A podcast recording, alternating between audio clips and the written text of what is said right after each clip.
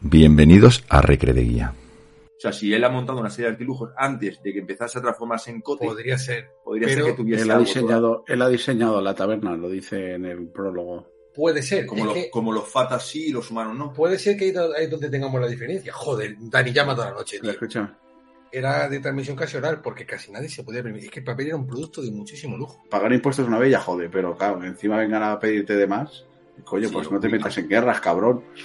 Y se han transformado en bandidos porque no les queda otra. Si, si, les- si los sangradores le están sangrando cada dos por tres, Hay una frase ahí que es lapidaria, que es que cuanto más pobre eres, lo único que más valor tiene es tu orgullo. Y él ahora mismo problema de dinero no tiene. No sabemos por qué, pero el problema de dinero no tiene. o sea, se siente responsable y culpable de toda la gente que está, pas- que está sufriendo por la guerra. Y el niño dice, perro, señalando a Bast. Y dice el otro, qué gracioso. Empieza a ser un poco curioso la necesidad que tienen los humanos que pasan por, por. Los humanos aventureros que pasan por Fata de tener que contar su vida. O sea, es que a mí me iba pasando las cosas que tenía que leer y decía, Ali, tío, si es que me estás violando la cabeza. Porque todos los todo los que se apellidaban en el depósito eran niños adoptados. Sí. Sí, eso además era Sí, por sí. orden de la Iglesia Católica. Tenemos Yo, a- ya te digo, yo- unos programas que ya no sabemos ni dónde decimos unas cosas con Salva Es súper- aquí. es súper complicado hacer, hacer un seguimiento de todo esto. Ya se está dando por sentado que Jax se lleva a la luna a la cama.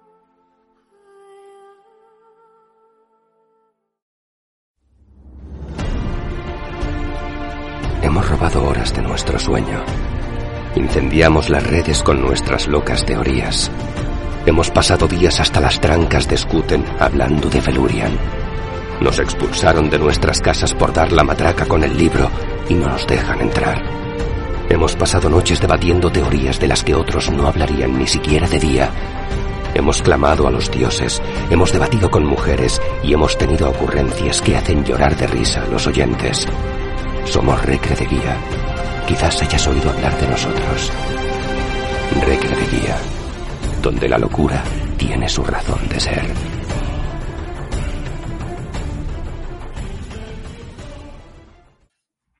Buenas, bienvenidos a Posada Recre de Guía. Hoy, buf, como he empezado, he empezado con fuerza.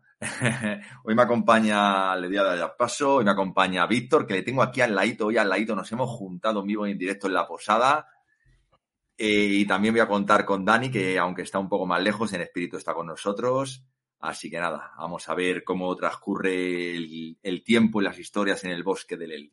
¿Qué tal, Víctor? ¿Qué tal? ¿Cómo, cómo estás? Pues muy bien, muy buenas noches. La verdad es que ya desde el principio del podcast que no nos juntábamos a grabar uno, ¿eh? Desde antes de la pandemia, Desde dos antes años. de la pandemia. Que ya no, que no teníamos oportunidad de, de juntarnos, pero mira, Que- ya hemos vuelto y oye, Y la idea era esa, realmente, ¿verdad? Sí. Juntarnos, tomarnos unas copitas, una cerveza, un café, según la hora del podcast y vernos las caras, que ya Sí. con esto cada vez nos vemos menos. Pero bueno, ha vuelto, ha vuelto cerca de la posada y aquí estamos en vivo y en directo. Y en el otro lado, ¿qué tal, Dani? ¿Cómo estás por allí? Por, por el mundo fata. Buenas noches. Pues estamos calentitos. Hoy hemos tenido calor y para rematar lluvia. O sea que hace un calor horrible. Entre la humedad y el calor, no, no hay Dios que esté por aquí. Pero bueno, bien. te he ido, te he ido para el día. Eso se aguanta con dos copazos, con dos copazos, se suda alcohol. Bueno, pues vamos a meternos en el capítulo 84.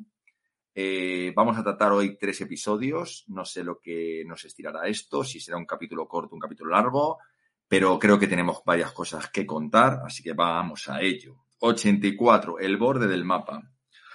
Bueno, poco a poco siguen avanzando por el bosque del El y todos los días comenzaban con la esperanza de encontrar un poquito algún rastro para, para encontrar a los bandidos y las noches terminaban con la decepción de que no encontraban nada. Y así el problema es que empezaban a estar muy agotados. Quoth seguía evitando la danza, como él la llama al principio, antes de saber que es el Ketan. Tras un tiempo realizando aquella serie de movimientos, descubre que tiene un arte marcial y que le temblaba prácticamente todos los músculos, las piernas y los brazos. Bueno, contadme un poquito ya, habláis un poquito vosotros y me contéis un poquito eh, el principio del episodio y cómo se sienten los, los diferentes miembros de esta expedición. Parece como si, como cuando te describen cuando una, una persona está empezando a aprender a hacer yoga. Que al principio todo te parece sencillo, ¿no? Parece muy, tú lo ves desde fuera y parecen como movimientos sencillos, algo fácil de hacer. Pero, joder, luego una vez que te pones a hacerlo, te das cuenta que no puedes hacer dos movimientos seguidos que estén correctos porque te, te- estás temblando. en el momento que le metes un poquito de estabilidad, yo que he hecho algo y no de yoga, pero en el momento que le metes un poquito de estabilidad y le metes fuerza a ciertos movimientos, sí, los movimientos cambian. Está claro que hay ciertos movimientos que, que cambian. Y mm, bueno, vemos que claro, si, lo, si no es lo mismo hacerlo una vez, un- una vez rápida que empezar a hacerlo, ¿no? A empezar a Esto- hacerlo varias veces. Cuando, cuando vas al gimnasio y tú te crees eh, el, el rey del mundo y te pones a hacer los ejercicios con un montón de peso ahí súper rápido y ra, ra, que parece que vas a explotar y, viene- y te viene el, el que el este el monitor que sabe y te dice espera espera que lo estás haciendo mal quita peso vale y cuando has quitado el peso y te dice cómo se hace el ejercicio de verdad dices tú ah coño ya veo ya cómo funciona esto entonces eh, sí despacio pero si lo haces bien es muy difícil Sí. Hacerlo es fácil, pero cuando te enseñan a hacerlo bien es realmente complicado. Claro. Además que todos sabemos que las agujetas vienen al día después, después de comer, Eso es. cuando se presentan. Cuando tienes que ir a trabajar. Efectivamente. Además, eh, tienes razón cuando tienes que ir a trabajar. Si te pillan fin de semana de por medio, no tiene agujeta. No tiene agujetas. Siempre los lunes. Eh, vamos a ver. Eh, dicen que después del día de contar la historia del tornillo suelto, eh, Dedan, o sea, que era como lo llamaba Dedan, Tempi deja de ignorarle. ¿No? Y empieza mm, sutilmente o poquito a poquito o probándole eh, como a instruirle, ¿no? A, a decirle un poco qué está haciendo mal o corregirle posiciones y todo eso. Aquí, como creo que he comentado ya, no sé si antes o después, porque aquí grabamos los podcasts unos capítulos antes que otros después, como ya he comentado, yo creo que aquí coge Tempi algo de confianza, coge un poquito de confianza. Yo no sé exactamente lo que es, pero es a raíz de la historia del niño del tornillo de oro. Cuando termina, que le da un abrazo, es cuando él, no sé por qué, cambia el chip con, con Quoth y de repente sí acepta, digamos, enseñarle. No sé si es que la historia del tornillo para Tempi que empieza a descojonarse eh, tiene un significado especial o ve algo que no había visto antes en Quoth que es lo que le hace cambiar eh, y a partir de ese momento sí que empieza a hacerle correcciones que hasta entonces no le había hecho. Lo he estado pensando del anterior capítulo, lo he estado pensando y yo creo que, no sé quién lo comentó, si fuiste tú, Alfonso, quién fue, pero me parece que la broma fue, e- e- es así. Eh, él, él dice que los humanos son como perros pues que ladran. Entonces es la conversación de mucha gente humana, por así, bueno, humana, no civilizada o salvajes, que no sabe nadie, nadie, nadie, nadie resolver el problema. Y como, em- como comentamos en el anterior, al fin y al cabo es eh, la solución es lo más simple. O sea, es coger un tornillo o un destornillador y desenroscarlo. O sea, yo creo que eso es lo que realmente a Tempi le puede hacer gracia. Que todo el mundo se complica, los salvajes nos complicamos mucho, o los no civilizados nos, nos complicamos Intentan mucho saber el por qué y, y no intenta nadie lo más fácil que es quitarlo. Eso es, eso es, eso lo comentasteis. Y yo creo que ahí es por lo que se ríe. O sea, él lo ve como, como una broma que incluso pueden llegar a contar en su eh, en los chistes, como cuando aquí en España aquí se contaban los del EPE. Yo me imagino que, que a nosotros nos tratan un poco como, como tontos en algunos aspectos, no civilizados, incluso estúpidos, en algunas decisiones que tomamos. Mm, No sé qué os Puede parece. ser. Pero el caso es que a partir de ahí se levanta, le da un abrazo y a partir de ahí sí que acepta, acepta, digamos, eh, no sé si enseñarle, porque yo creo que realmente lo que está haciendo es que está viendo que lo está haciendo rematadamente mal y las cosas que ya le tocan mucho las pelotas, dice, vamos a ver si lo podemos corregir un poquito, que, que me estás ofendiendo. No creo. También vamos, puede no- ser, no sé. A mí todo eso me llama, la- me llama tanto, me llama casi más la atención que acepte darle un abrazo a que el hecho de que se ría. Bueno, un abrazo para ellos es algo muy común, ¿eh? Claro, pero no para los Pero bárbaros. no, no, porque fíjate que la frase que dice es que el contacto eh, físico no es infrecuente entre los ADEM, Claro, entre los aliens. entre ellos. No Por eso digo que es cuando digo que cambia algo, porque es Sí, entre sí. los ADEM cuando, cuando, cuando no es infrecuente. Con el resto no tienen ningún tipo de relación física. Claro, obviamente. Bueno, pues le está. Le da, bueno, hacen algunos símbolos ADEN, le va explicando cosas. Y al rato eh, dicen que suben una cuesta y encuentran a Martin, no esperándolos. Era muy pronto para comer y quería enseñarles algo, ¿no? Bueno, al final estaban, ya te digo, se encuentran con Marten y quieren enseñar una cosa que han encontrado. Y es un tipo de planta de tallos altos en forma de ramo, parecido en el lecho. Aquí tendrá que estar eh, Alicia. A ver si eh, se llama Britna de Ant y dice que con cualquier contacto, cualquier mínimo contacto, sudor, eh, con el ser humano, la planta muere. Y que si encuentran plantas muertas, significará que por ahí han pasado, han pasado pues seres humanos. Y intentan seguir esa pista. Y lo más interesante, quiero que me comentéis, que a mí lo que más me gusta, es cuando se encuentra esa planta, que no es una planta común y están vivas sobre todo, cuentan que esa parte del bosque es vieja, que es muy antigua. La, la brinda de An no crece en sitios donde habitan los humanos. Estamos en el borde del mapa. A mí la explicación del borde del mapa me encanta. Es que me encanta. Eh, se hace mi, vena un poco de esta de, ¿no? de, de, explorador, ¿no? Que siempre hemos tenido. Y bueno, eso de que un mapa esté incompleto en alguna parte, a mí me encanta, me encanta. Reconozco que, es una cosa que me, que me, gustó mucho. En el mapa de que desarrolló Salva, se ve no muy a las claras, como es ese borde del mapa, esas cuatro esquinas de lo que ellos llaman la civilización. Y claro, cómo están llegando a ese borde antes de la Sierra de Borrasca y antes del Mar del Norte, que para los habitantes de, de toda esa otra parte del mapa, eh, para ellos se acaba el mundo. Pero también son conscientes de que el mundo sigue. Sí, el problema es que tú eres consciente de que el mapa. Dime, Dani, perdón, Que digo que en este caso no se refiere a los, a los bordes exteriores, sino que se refiere a, zonas de, que, que no se conocen por peligrosas, por lo que sea, porque no se han explorado, porque no sé, cualquier cosa, y, tiene lo que llaman agujeros interiores, que los bordes alrededor son lo que, lo que dice que están ahora en una zona. De hecho, es evidente que esa zona no, no está transitada, porque si hay plantas que al contacto con los humanos, que dice que incluso con, con el aliento podría matar una planta de esas, si hay plantas de esas es porque no hay humanos, evidentemente. También deja claro que no hay humanos. Humanos, no dice nada de claro, es importante. Puede ser que la Virna de Anne, más que revelarnos si están ahí los bandidos o no, le revele a los fatas que ha pasado un humano por allí cerca. Puede ser que la, planta, la Virna de Anne, sea una planta de advertencia para los fatas de que hay humanos en esa parte del mundo. No había pensado, pero bueno, también podría ser una planta que sea que, que deja en el mundo fata y solo en el mundo fata. Simplemente una planta que se lo pregunté. en el mundo mortal, en el mundo humano. Se lo pregunté a Alicia a ver si se correspondía a alguna planta y me dijo que no, que era inventada. Bueno, lo que ha dicho, que estamos en lo de los, lo que has dicho tú, que lo de los bordes este, que no están en los bordes exteriores, que tienen agujeros, eso me parece muy bien. Dice que le parece un sacapasta, lo del conde sacapasta está muy bien.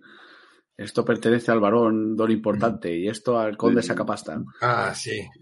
Se reparten los reinos. Está, el campo del varón taza doble. sí, sí, sí. Está gracioso, está gracioso. Sí. Bueno, comentan eso, que los bosques parecen, que parece un, bosque normal y corriente y dicen que los lobos se parecen a los perros. Ya sabemos los lobos y los perros, ya sabemos, no ha explicado, y si nos pasamos por el episodio un poco de, de las gavias, que os va a contar unas cosillas de los perros y de, de los osos y de los lobos. Bueno, aquí hablan de que eso, de los humanos domesticados, le pregunta.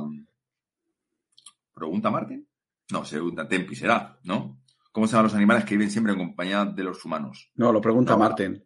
Se lo pregunta Martín, pues qué raro, ¿no? Sí. Se lo pregunta Martín. Yo precisamente cuando he escuchado esta tarde el audiolibro... Se lo están explicando, pero, se, lo están explicando a Tempi, yo creo, ¿no? En un momento determinado. Y le están diciendo, ¿cómo se llama, no? Eso es, una granja es un espacio. Yo creo que, pues lo estoy viendo aquí, pero ahora mismo no me cuadra. Yo creo que lo dice Marten, lo cual es sospechoso. Sí, lo dice Marten, dice Marten. Mm, qué raro que, no que, Marten no reconoce el concepto de animales domesticados, mm. porque al fin y al cabo era un cazador. A lo mejor el concepto del animal domesticado le cuesta. Parece un poco raro, pero bueno, será por eso, no sé.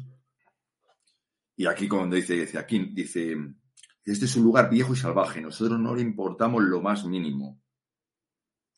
Dice, si esos bandidos a los que perseguimos nos atacan, ni siquiera tendrán que enterrar nuestros cadáveres. Permaneceremos tendidos en el suelo cien años, sin que nadie tropiece con nuestros huesos.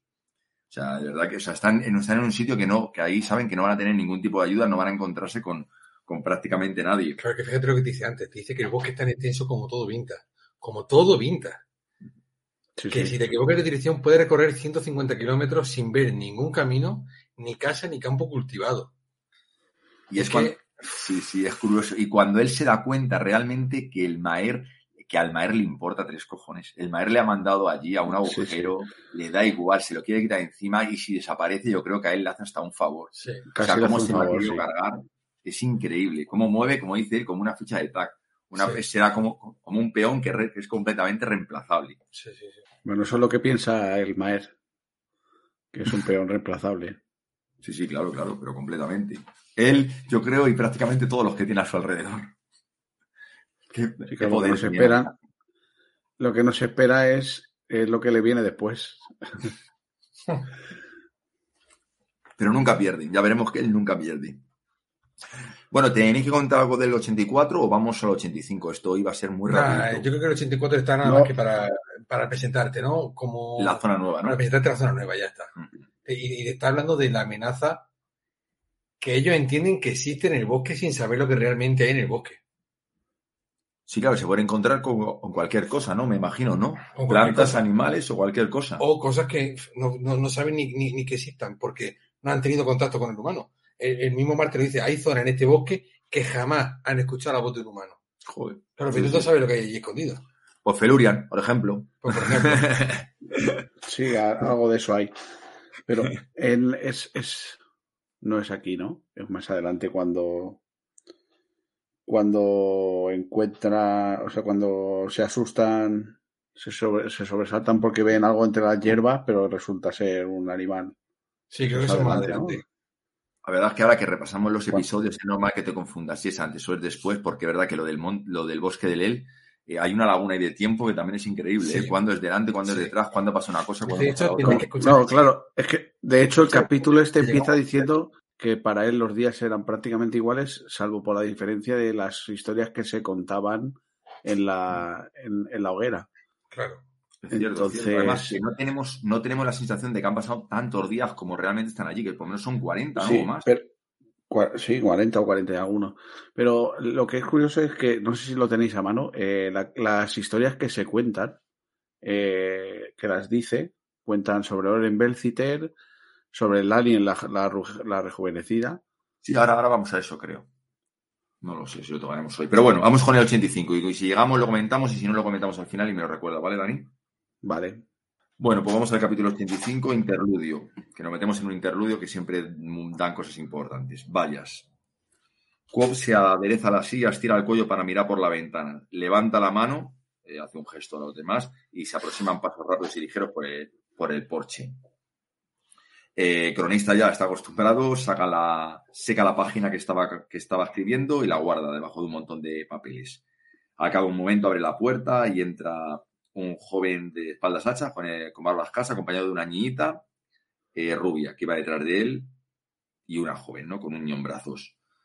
Eh, es Mary y Hap, que dice que lleva mucho tiempo sin verles y les ofrece sidra. A él y a- al pequeño, dice Quof. es un cachondo, ¿eh? Lo que, lo que no sé, bueno, creo que ya lo hemos comentado antes en algún podcast o, o lo hemos dejado caer. Eh, si creéis que tiene algún sistema de seguridad como la ramita que lleva Martin o la que usaba con Simon y Willem para entrar en la habitación de Ambrose o algo, algún tipo de algo que está vinculado para que cuando alguien pise en la posada a él le dé un aviso para que corten, porque es que las cartas vuelo siempre muy Sí, rápido. fue, fue Alfonso y a mí me encantó esa teoría y yo sí me la compro. Yo no sé visto, pero yo, sí Yo la no, puedo comprar. yo no la compro. ¿No? No la compro. Yo creo que era olvidado todo eso. O sea, si él ha montado una serie de artilujos antes de que empezase a transformarse en cote, Podría ser. podría pero ser que tuviese Él ha algo diseñado, él ha diseñado la taberna, lo dice en el prólogo. Sí, sí, sí, por supuesto. Y estoy seguro de que algo mm, podría haber diseñado, pero tendría que ser algo que funcionase como el atrapaflecha. Algo que pudiese seguir reiniciándose a sí mismo. Claro, no, pero simplemente es un artilugio. Si tú mueves una, si tú haces una esa que, que cuando alguien pisa Una sigaldría. Una sigaldría. Cuando alguien pisa el primer escalón, Significaría que se pudiese autorreiniciar. No porque todas. no sería, por no, ejemplo, una campanita no hace falta por claro, reiniciarla. la- Sí. La campanita no. La campana no. Siempre que No. quieres que vuelva a sonar, tienes que volver a cogerla y volver a sonar. En el momento que pise en el suelo, Podría ser, podría ser, podría ser. Pero tampoco te da indicio de que haya nada funcionando. Yo me inclino más a pensar que teniendo en cuenta que en la posada hay tres silencios diferentes, que la posada está en puro silencio, que estar en Neguarre, que ya de por sí es un pueblo silencioso, y que la posada está retirada del pueblo, tiendo más a pensar que, que Cote sea capaz de escuchar que alguien está llegando antes que haya un mecanismo de simpatía, que podría ser y me encantaría que fuese así. Pero yo creo más que va a ser un mecanismo de psiquiatría antes que pensar que, que está siendo... Yo, yo es verdad Yo es que- que este ejemplo, este, este justo, este interludio y este parón cuando vienen estos, esta familia, yo creo que aquí no, no parece que existe ese galdría. Más ven que es muy temprano, No. que suena la, madera, visto hay ligeros en el porche. Se oyeron pasos rápidos y dijeron en el porche En- de madera. sí, en este no. En Pero, ya, pero entonces, entonces ya había parado. no, O pero sea, justo él cuando para y entonces es cuando se oyen los pasos. Pasos rápidos. Para, recogen y entonces es cuando se oyen los y en pasos. este preciso instante, cuando levanta la mano, se oyen pasos rápidos y ligeros. Claro, verdad, puede ser, sí, puede ser también, sí, verdad. Puede ser justo que esté justo ahí al límite. Yo, claro, yo me inclino porque si el tío está ahí escondido y está esperando que vengan a por él, eh, lo lógico sería pensar que tenga algún tipo de mecanismo de defensa. De hecho, hay una teoría interesantísima en Reddit que ¿Sí? dice eh, que, que él diseñó la posada y que los cimientos son de, de, de- de piedra de itinolito, la estructura del, del- de, la, de la posada, y que ejercen una especie de, de contrapunto para que la magia dentro no funciona. Por eso él cuando sale fuera puede enfrentarse a los Skrull y los derrota, él solo, porque el cronista lo único que hace ahí es testimonial, pero sin embargo, en la posada bueno. no puede hacer magia cuando le, cuando le atacan. Y por eso el de danzarín de piel, por eso el danzarín de piel no puede saltar a otro cuerpo, porque dentro de la posada no se puede hacer magia como mecanismo de defensa magia. para cuando vengan a buscarle. La, te- No. la teoría está curiosa. No, pero no puede ser.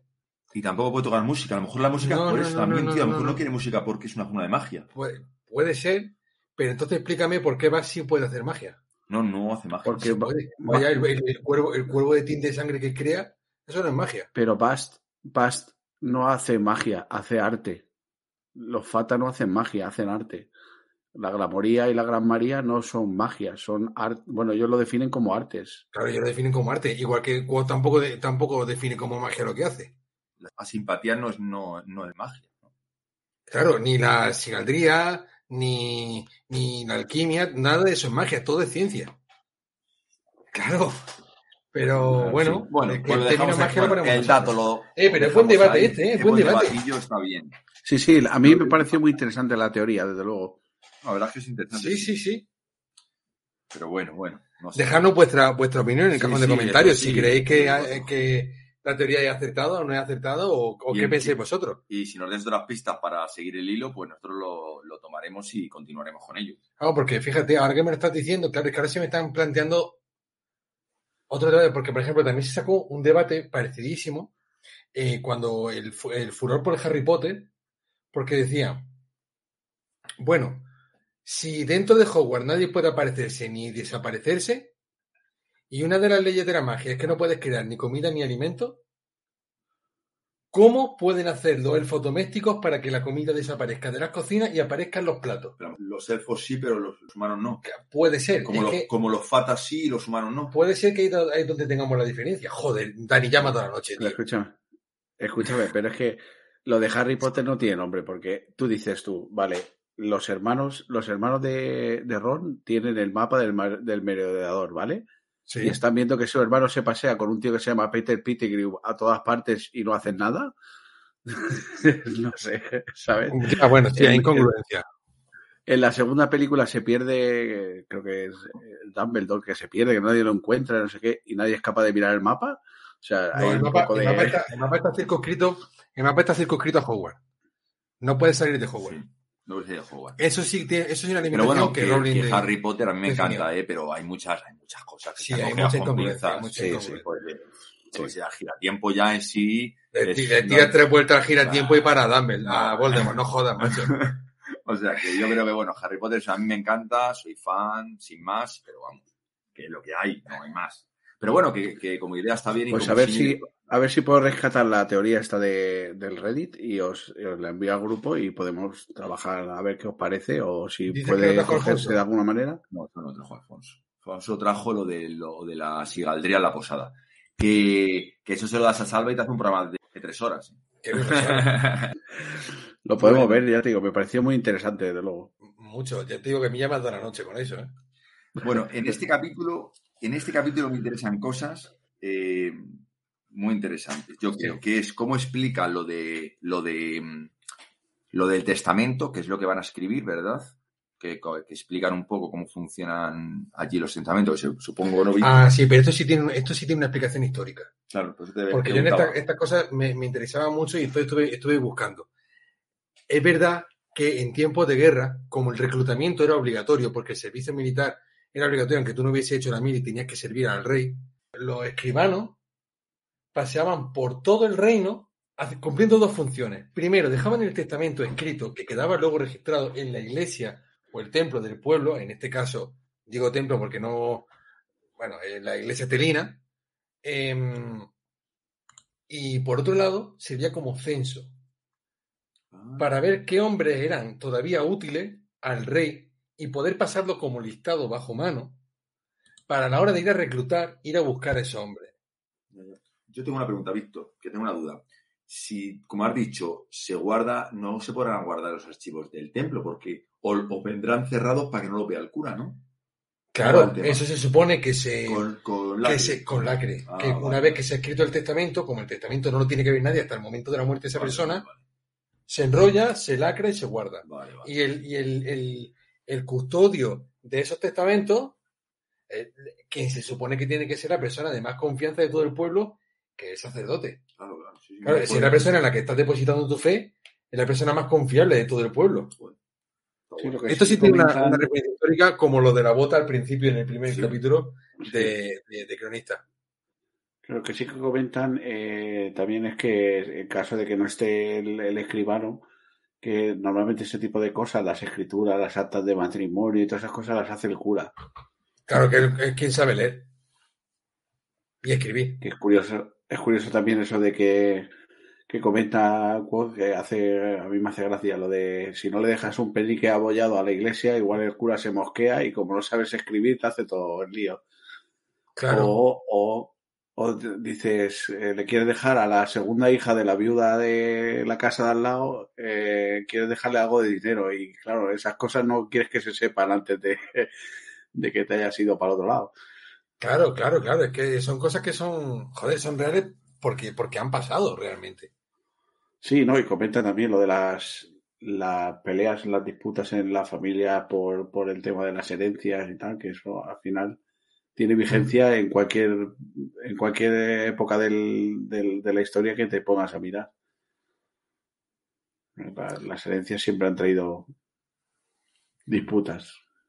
Bueno, aquí también descubrimos que eh, en plan broma, Quoth le tira a, a Bas que si puede ser el hijo de la criatura que coge en brazos, del bebé, Si se puede ser el padre, dice. que si puede ser el padre. ¿Qué Ah, sí, dicho? sí. Perdona, no El sé. hijo, que se Ah, puede no. ser el hijo, digo, Si puede ser el padre, perdona. Si puede ser Bas el padre. A mí me parece, primero, nos están diciendo ya que sí puede haber mezcla, mes- mestizos, digamos, Sí. eh, entre, entre Sí, claro. fatas y humanos. que eso es un Los que tienen importante. sangre fata, una parte de sangre fata, sí.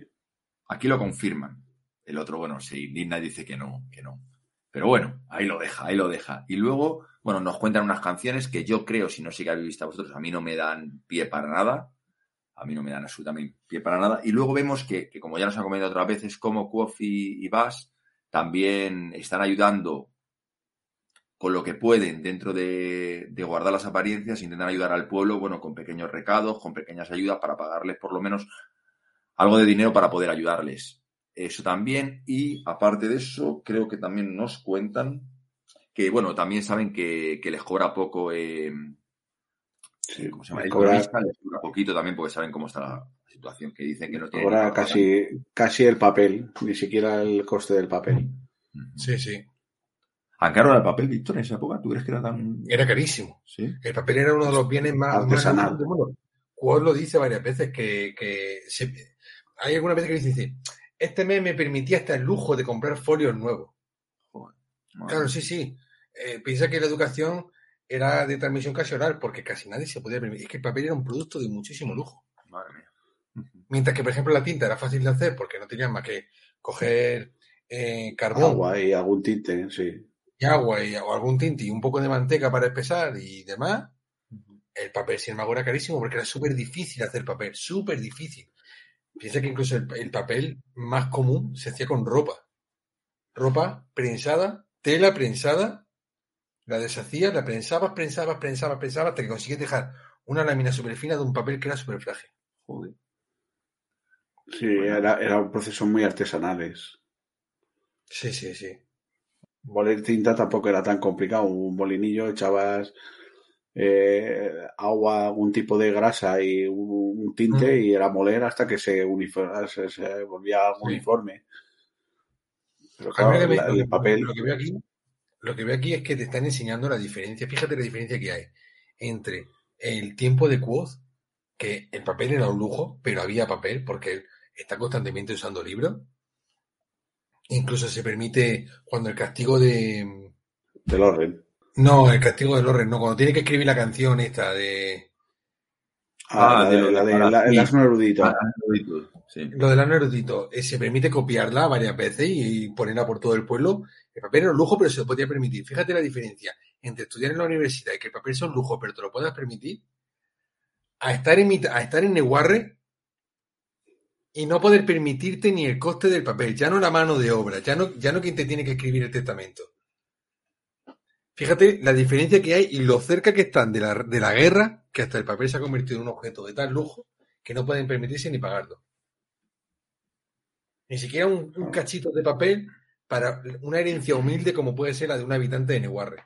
Sí, sí, no, está claro que en tiempos de guerra que la- vienen dobladas siempre Bueno, también hablan de los recaudadores y de los, los sangradores. Fíjate, ahora y que, los sangradores. ahora que he hablado de los sangradores y de, los de los recaudadores, fíjate cómo, eh, porque también creo que en el primer libro, cuando hablan precisamente de los recaudadores de impuestos, que también tiene una conversación muy interesante sobre ello, Quoth los defiende porque dice, claro, primero te viene el recaudador una vez y te pide dinero. Te viene una No, segunda vez, Primero, no, primero mandan a una troupe que te haga un espectáculo. eso. Otros que te pueden bailar. Y luego, cuando ya están divertidos y te han hecho. Eso, eso, eso, eso. Cuando te han hecho ya todo el espectáculo, ya Todo has el visto los colores del noble, entonces te mandan al recaudador de impuestos con los mismos colores y ya no te duele tanto soltar la pasta. Pero fíjate como aquí no, aquí lo están llamando sangradores. No, primero te vienen los Pero es que recaudadores. no, no es lo mismo el, el recaudador, el recaudador que el sangrador. El recaudador va una vez al año y recoge sus impuestos una vez, que es lo que hace la gente normal. Y los sangradores son, digamos, los que hacen eh, recolectas especiales. Por ejemplo, en tiempo de guerra va y Claro. cobran un segundo impuesto, o en este caso que van a cobrar un tercer impuesto. Sí, pero no yo dudo, normal, que el son- rey, yo dudo mucho que el rey voluntariamente los llame sangradores. No, eso es una- un nombre que lo aquí. Claro, pues Sí. por eso a eso voy, pero siguen Lo que siendo recaudadores de sí. impuestos. Lo que, lo que sí que hace hincapié en este punto es que no son los mismos los que van los habituales a cobrar el impuesto una Claro, vez claro, claro. que los que mandan excepcionales. Los que van excepcionales, pues imagino que llevaron algún tipo de protección mayor con, eh, con escolta y con tal, porque claro, una vez ya es un... Pagar impuestos una vez ya jode, pero claro, encima vengan a pedirte de más. Coño, Sí, pues no te metas en guerras, cabrón. En, ¿no? en el primero, cuando lo explica que dice Víctor, en el primero dicen que cuando van a cobrarte, que, que no quieren, el, el recaudador no quiere que le corten el cuello. Está claro que el sangrador, o como dices tú, Dani, va, va con una pequeña escolta. Entonces, Sin embargo, ahora dice, nunca entendí que diera tanta rabia. Un buen día llega un, a poner un cabronazo presuntuoso con un libro de contabilidad bajo el brazo y te obliga a pagar por el privilegio de tener una propiedad a tu nombre. Ahora sí lo entiendo y sé qué clase de oscuros deseos son los que llevan a un grupo de hombres a esperar junto al camino y matar a los recaudadores de impuestos desafiando abiertamente al rey. eso es que él, él está realmente haciendo eso en el camino del él. O sea, ahí, te- ahí te lo cuenta justo cuando él está intentando buscar a unos bandidos que realmente están robando a un rey lo que es el impuesto. Sí, sí, sí. O sea, te lo pone ahí a, vamos, a huevo, para que él vea que en ese momento no, pues no lo entendía. Y a día de hoy, yo creo que a día de hoy Kuof no, no hubiese aceptado ese, ese encargo. A ver, no- yo creo que no es que lo acepte ni no lo acepte, es que no le dejan otra salida. Es decir, Bueno, ah, bueno, le hace la encerrona y tú te vas a te vas a leer a ver si encuentras a los cabrones estos y te quitas de en medio una temporadica que no quiero que haya malas lenguas diciendo lo que has hecho o has dejado de hacer para mí. las canciones que has cantado, sí, no sé, pero yo creo que ahora mismo es que, el- fíjate, que esos recaudadores pueden ser los que viven en el pueblo desesperados, se han tirado al, se han tirado al campo o al bosque para los poder bandidos. sobrevivir. Y se han transformado en bandidos porque no les queda otra. Si, si, les- si los sangradores le están sangrando cada dos por tres, y eso él no lo piensa, como dice aquí, hasta que él no tiene un sitio donde vienen a un, una, una propiedad, hasta que viene un recaudador o un sangrador a pedirle pasta. Sí. Y ya está. Y eso es lo que nos deja un poquito todo esto, todo este episodio, creo, ¿no? Porque a partir de ahí, bueno, habla del orgullo, ya vemos que para el orgullo, es- el, Sí. para, el- para el orgullo es muy importante, sobre todo el orgullo, ahora ya no parece tanto, ahora que está en la posada, ve que le pegan, que parece un, parece que es, parece que está Pero- cobardado, parece que está, pero Cuof ha tenido Hay- mucho hay- orgullo.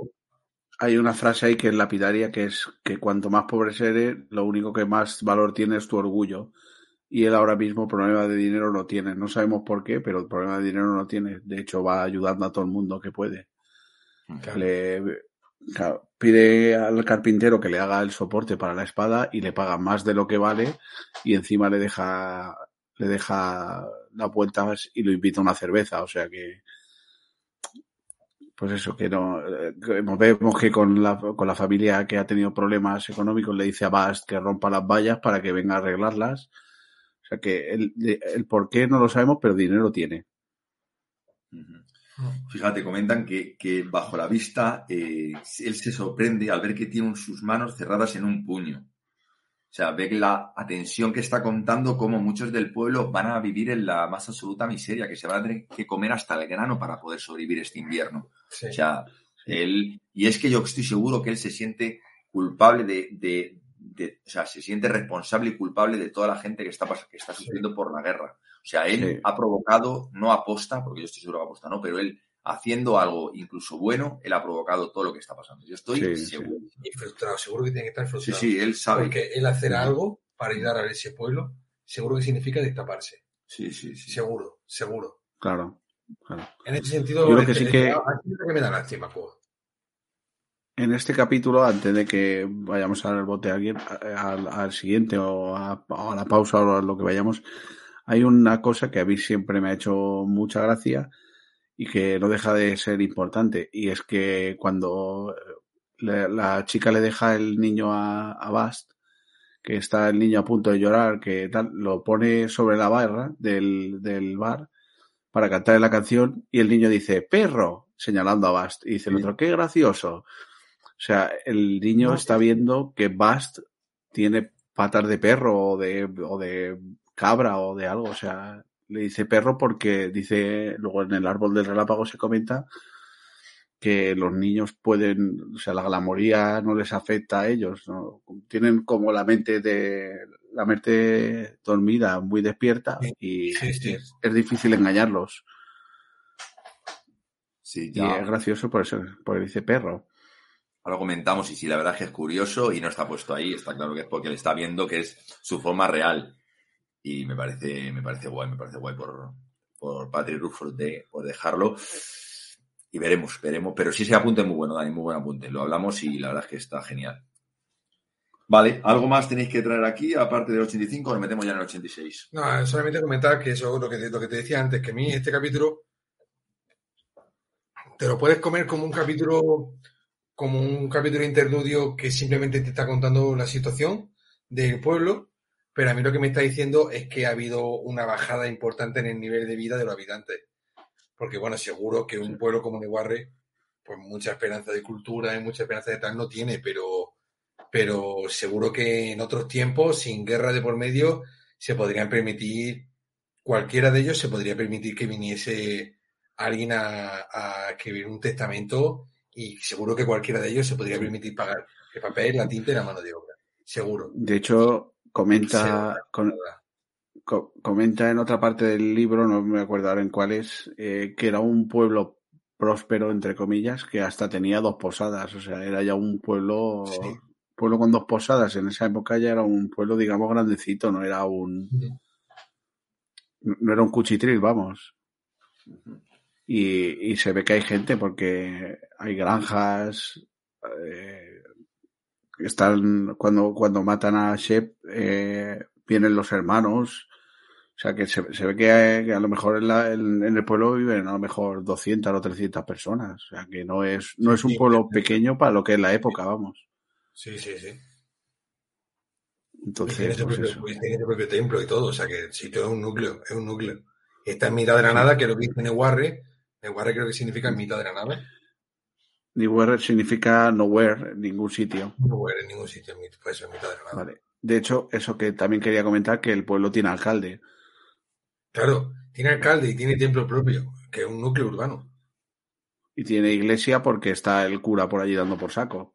Eh, No lo hemos ubicado nunca en el mapa, ¿verdad? No hay, no hay ninguna Claro, pista. es no hay suficientes pistas. Eh, A ver, Salva- sabemos que está, sabemos que está en Vintas. Es lo único que sabemos. ¿Por qué? Porque la guerra eh, afecta a Vintas. Porque es ¿Y a quién entre dos sucesores al, es sucesores al trono a- de, de Vintas. Y los impuestos los recaudan en Vintas, evidentemente. Entonces sabemos que está, está en Vintas, pero no sabemos en qué parte. Claro, Salva en su momento apuntó en un programa que a lo mejor era la posada de la buena Sí, Blanca. eso se- lo dije yo. Ah, lo tú. Sí, le dije yo que era la, que digo, a ver si va a ser la, la Laguna Blanca. Y se quedó un poco flipado y dijo, ostras, eso tenemos que mirarlo. Y estuvimos especulando un poco. Claro, pero pero si- si no, yo, yo no sé si hubiera núcleo. Yo nunca sé si la Laguna Blanca tenía núcleo. Que claro, si es Estaba, estaba, pero era un, como una, algo así como una posada de camino. Sí de que camino, había algunas casas, pero poquitas casas, y lo que no había ni iglesia ni había nada. Entonces, no parece el mismo sitio. Bueno, estaba- tampoco sabemos el tiempo. El problema es que no sabemos el tiempo que ha pasado Claro. entre, entre eso y el tiempo que estamos ahora. O sea, Sí. puede ser un tiempo muy corto, puede ser un tiempo muy largo, pero como no lo sabemos, tampoco va- vamos a especular más. Capítulo 86, El Camino Roto. Terminan de explorar el lado norte del Camino Real y empezan por el lado sur. Lo único que distinguía el día de otro era las historias que contaban alrededor de la hoguera por la noche. Esto es lo que has comentado tú, Dani, me parece. Ya lo Sí, sobre Oren Belciter, la la rejuvenecida, que si no va a sacar las puertas de piedra, yo soy partidario de que sacara cualquier tipo de historia. Alien, historias sobre porqueros serviciales y sobre la buena suerte de los hijos de los caldereros, historias sobre demonios y hadas, sobre Esto- acertijos esto sobre es- los aguas de los túmulos. Eso es curioso porque fíjate las historias que cuentan. Los hijos, la buena suerte de los hijos de los caldereros. Y sabemos Sí. que los caldereros son fatas. O sea, la buena suerte de los hijos de los, de los, de los medio fatas, digamos. Eh, sí, de, de la Aniel la Ru- rejuvenecida. Y yo estoy convencido de que este hombre empezó a escribir sobre la Aniel la rejuvenecida. Llegó un momento en que no podía meter tanta información en este libro y se puso a desarrollar el personaje hasta hacer un libro completo de ella. sí. Entonces dijo, esto tiene que estar fuera de, fuera de la crónica en este momento. Y lo, y, y- y lo, y lo desarrolló. Y seguramente tenga más historias de ese tipo, porque él dice que ha escrito mucho lore sobre, sobre Modeg, por ejemplo. Y que, que comentó en, en el directo este que dijo que iba a hacer lo del capítulo sin spoilers y demás, comentó que tenía también una historia de un, de un joven de, de Modeg. Entonces, pues. Y luego sobre hadas y demonios, o sea, al final están tratando temas eh, escabrosos ahí en, en las hogueras. Lástima que no se detenga un poco más. Porque, Pero fíjate que Oren Belciter, Oren Belciter, según estoy viendo en la, en la, en la wiki de Asesino de Reyes, fue un consumado aventurero que a pesar de su avanzada edad fue en busca de cronistas para contar su historia. sí, Sí, fue, es que y, él, tar- él va y para tardó allá. dos días. Sí. Claro, tardó dos días en contar la historia de Oren Belciter. dos días en contar la historia de una persona que se supone que vive entre o- 80, 80 años según cronista, 200 Se supone que es su valor real y 500 años si, si, se, si se da, si se da, si se hace caso a las mentiras. 200, sí. Que a mejor no, las mentira. mentiras es que Orient Belciter estuvo en Fata y sí que fueron Claro. 500 años, pero hay parte de la historia que sea en Fata. Claro. Empieza a ser un poco curioso la necesidad que tienen la- los humanos que pasan por, por los humanos aventureros que pasan por Fata de tener que contar su vida. Claro, es que las cosas que le pasan A ver, que Y te- ten, en cuenta, ten en cuenta otra cosa, y es que el, eh, cuando Quoth se encuentra con Felurian y se ponen a, a hablar, eh, le empieza a contar historias de Oren Belciter, de, de, bueno, de varios héroes, digamos, conocidos, de Taborlin el Grande y tal, de y Alien. no conoce ninguno, no conoce ninguno excepto a Alien. Claro. Y también hablan de Alien en, la, en las hogueras. Es curioso, ¿eh? Que lo dice, que una- la historia de Oren Belciter, del el Alien la rejuvenecida, de Alien, sí. Sigue, sigue, Dani. Yo te digo que eh, una de las cosas que le pregunté a, a Alicia cuando estaba con el rollo este del programa eh, era si Alien y Arliden tenían alguna correlación, por lo que dijo Víctor de que el, el prefijo ar eh, significa que contiene, ¿no? Es que contiene o, o hijo de. mantiene. Sí. Entonces dije, a ver si Arliden y Alien tienen algo en, en común, de que sean de la misma familia de plantas o de, o yo qué sé, o algún tipo de... Y lo estuvo mirando y al final creo que no encontró nada, pero hubiera estado No. gracioso. Hubiera estado Eso, gracioso por... por- cuando, cuando acabemos, la verdad es que cuando acabemos el programa, cuando acabemos del todo, la absoluta teoría de Alicia, tenemos que hablar, tenemos que hacer un programa dejándola hablar para que se, para que se desahogue de lo que ha sido para ella hacer este programa hablando con todo el mundo por separado. Yo me he pasado horas hablando con ella, Bill se lo tiene todo leído, todo, todo lo que ella tiene lo tiene leído, estamos, porque ella no, no quiere participar al primer programa, le da, le da reparo, entonces lo está, lo está preparando para que lo pueda llevar yo, para ayudarle en la parte de las plantas y la mitología. Yo voy a participar en la parte mitológica de, del programa de, de, de Alicia del Desarrollado. La cantidad de vueltas que le hemos dado a todos los puñeteros nombres que he ido encontrando. Qué locura, qué pedazo de investigación que está, que está haciendo. Es Si no, loco. si no lo habéis escuchado, de verdad, escucharlo. Sí, lo de la gavia sí es básico, ¿eh? Yo creo que es básico para ver, por lo menos, joder, yo es que me quedé muy loco. Yo es que no participo, yo reconozco no participo porque es que es muy complicado, hay que echarle horas. Yo, de verdad, que os estoy, estoy muy agradecido a todos porque, porque dar ese tipo de información es que sé las horas que tenéis que echar. Y es una pasada y merece la pena escuchar ese programa porque Sí. simplemente te hace pensar. Y es una maravilla. El curro que se ha pegado a Ali en, esa, en, en ese punto. O sea, es que a mí me iba pasando las cosas que tenía que leer y yo decía, Ali, tío, si es que me estás violando la cabeza Sí, sí, sí. directamente. Y la presentación que os marcaste y todo, que estuvo muy guapo el programa. Muy, muy guapo. Ya te digo, y cuando, y cuando llegamos al, al puñetero hongo, yo digo, ya, esto ya, cuando me dijo lo del hongo, digo, ya, venga, hombre. Qué buena Venga. Ahora mismo, ahora mismo, cuando escuchéis este programa, supongo que estará, bueno, en YouTube ya está.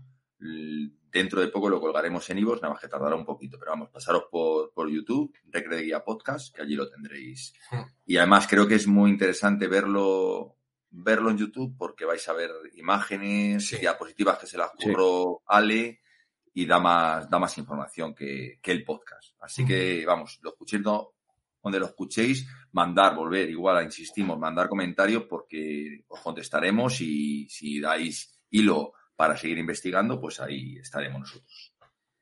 Bueno, mm, dicen que, que él ya, que al, él al ser un Edena Ruth conocía todas las historias, si no todos los detalles, conocía las líneas generales. Vamos, sabemos que los Edena Ruth conocen todas las historias. Él estuvo muy poco tiempo realmente con ellos, pero ya se conocen todas las historias. Hombre, Y aquí es cuando empieza- hasta, hasta los 12 Claro. años. 12 años, sí. Sí, pero ¿cuántas historias te puedes aprender, macho? Todas las del mundo. De 12 Pero a. escucha, de que 8 se a te 12 olvida años. que tiene, que tiene 16. Por eso digo que. Cuando le pasa todo, Claro, claro, tiene claro, 16. Es decir, son dos tercios de su vida lo que ha estado, o, tre- o do- o tres cuartos de su vida ahí en, en los Edenarru. A mí, a mí lo de los Edena Ruth, o sea, como él lo ve, la verdad es que es la imagen de un niño, ¿no? ¿Cómo ves, cómo ves cuando ves a tus padres que son los más valientes, los más fuertes, los más guapos, los, son tus padres, para ti son unos ídolos? Pues yo creo que él los Edena los tiene súper idealizados. Que no digo que no tenga parte de razón, pero los tiene pues idealizados, conocen todas las historias, todo lo que hacen son mejores, no hay ningún Edena Ruth realmente malo, todos son buenos. es una, la verdad es que es normal, no es un niño, lo dejó, es, su sangre o su posible sangre que no sé yo, y, y él se siente, claro, él se siente súper No, pero él, lo- su- él lo dice, los Edenaru no son de nacimiento, son, digamos, de adopción. Eh, Pero los Edenaru los- decide pero- quién, son, quién, Sí, quién pertenece a su familia. Ya, pero los Ruth o los Edena Ruth. Es que yo ahí siempre Todo, todo. Los Edenaru, los Edenaru son, son, son eh, forman parte de la familia quienes ellos deciden. Entonces, ¿por qué reconoce el hombre cuando, cuando el hombre este que consigue Claro. libros? Claro. Es que hay una... ¿Por, Claro, por Y qué él le confunde, le, confu- le confunde con uno de Il y como no es ninguno de Il, pues ya eh, da por hecho que es un Edenaru. ¿Pero por qué? Pues no lo sé, porque tiene Claro, mucho igual mundo. que, igual que porque- hace unos años, ah, igual que hace unos años alguien se llamaba Expósito y sabía, sin necesidad de tener que preguntarle más, que esa persona era que era adoptada. un que era adoptado. Porque todos los, todos los que se apellidaban Expósito eran niños adoptados. Sí. Sí, eso además era Sí, por sí. orden de la Iglesia Católica. Hostia, todos los niños que se apellidaban Expósito, hace no me acuerdo cuántos años, eh, todos los Sí. niños y niñas que se apellidaban Expósito eran O sea que si tú- Expósito porque estaban expuestos. Ah, O sea, que si tú te llamabas, por ejemplo, un apellido nuestro y tú adoptabas un hijo, no podías ponerle tu apa- No podías poner tu apellido. Tu apellido No. era el segundo apellido. El primero era O sea, que tú crees que... Pero él, él no sabe ni siquiera su nombre. Simplemente es porque le ve, no, mira, yo- yo, tengo la teoría, mira. Yo, yo tengo la teoría, y creo que lo dije al principio, al principio, al principio de los podcasts, y lo hablamos, son, eh, como dijiste tú, como los gitanos que ve, ¿no? Claro. Él, él tiene rasgos gitanos. Los cíngaros. Él tiene unos rasgos. O sea, cuando vemos un gitano, todos sabemos el rasgo que tiene. No, ellos. eh, yo creo que eh, tiene unos rasgos, no sabemos cuáles, que, que tienes que saber que es un Ru. Luego, es verdad que adoptan gente, pero tiene que haber una rama que viene de los Ruat, que tienen que tener algo que los diferencie. Llámalo algo, en el pelo. llámalo, pero su padre no lo tenía. O sea, no lo sé qué tendrá, pero algo tiene. Por eso, por eso. Imagínate que tú te encuentras con una rareza genética, como encontraste con un pelirrojo. Y no, pero es que los, los pelirrojos sabemos que son de Il. Y tú le Sí. hablas en ílico Sí. y no te puede responder en ílico. Y ya son, y ya son root. pues, ya no te queda otra.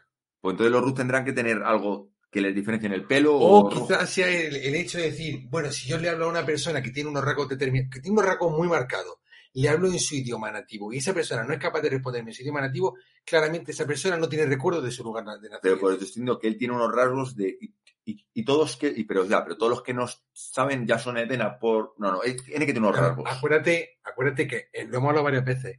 No todos, Pero es que la madre, la madre No de, la madre de son Quoth no son es un, pero todos pero los, todos los Ru Rus son, Edena. son Edena. Esa es la frase, sí, señor. Repítela, Víctor, que me ha gustado. Todos los Edena son Ru, pero no todos los Ru son Edena. Hashtag he dicho. Voy a servirme un copazo Sí. con el permiso de todos. Eh, otro para acá. pero que Diego, tengo la copa vacía. Un cupazo ya por fin. Sí, por favor. Es que me tenía cerveza. Vamos. Bueno, él él era cerveza y yo a ron. Vamos a contarlo todo. Yo voy con bebida ya- de, yo voy con bebida de señora embarazada. Que, que aquí hay que tener ya. Eh, vamos a hacer publicidad. Jack Daniel. Hoy me pasa del ron a Jack Daniel. Eh, por mi colega Víctor. La una de la mañana en Témera. Las 12 en, en la isla del trueno. Luego dicen por ahí, me hacen los comentarios por, El- por privado. en la ¿no? isla de del oso. Que, de que estoy, estoy fa- ¿cómo es? Favoreciendo, no. Incitando, al, Incitando al al alcoholismo. alcoholismo, no, por Dios. Hay que beber con moderación. ¿eh? Si quieres que, si ahí. quieres incitar al alcoholismo, vete a un concierto en directo. Eso sí que te va a incitar al alcoholismo, chaval. Luego nos tienes que decir cuáles son tus. Te lo digo yo. citas. Te lo digo yo que cada día estoy al borde de, que- de acabar viviendo bajo un puente. Hay que beber, hay que beber con moderación, chicos. Sí, sí, con ¿eh? moderación. Estamos hoy, hoy es víspera de fiesta, nos hemos juntado y se ve una copita. Así que vamos, que nos estamos enrollando. Por el cuerpo car- carbonizado de, de, De- de de- Telu, de o ese ser- de Lu. Ay, qué rico, por Dios. Vale. Vamos a terminar un poquito.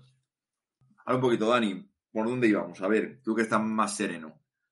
hemos, hemos terminado de, de decir las historias que se cuentan en la Ah, hoguera. sí.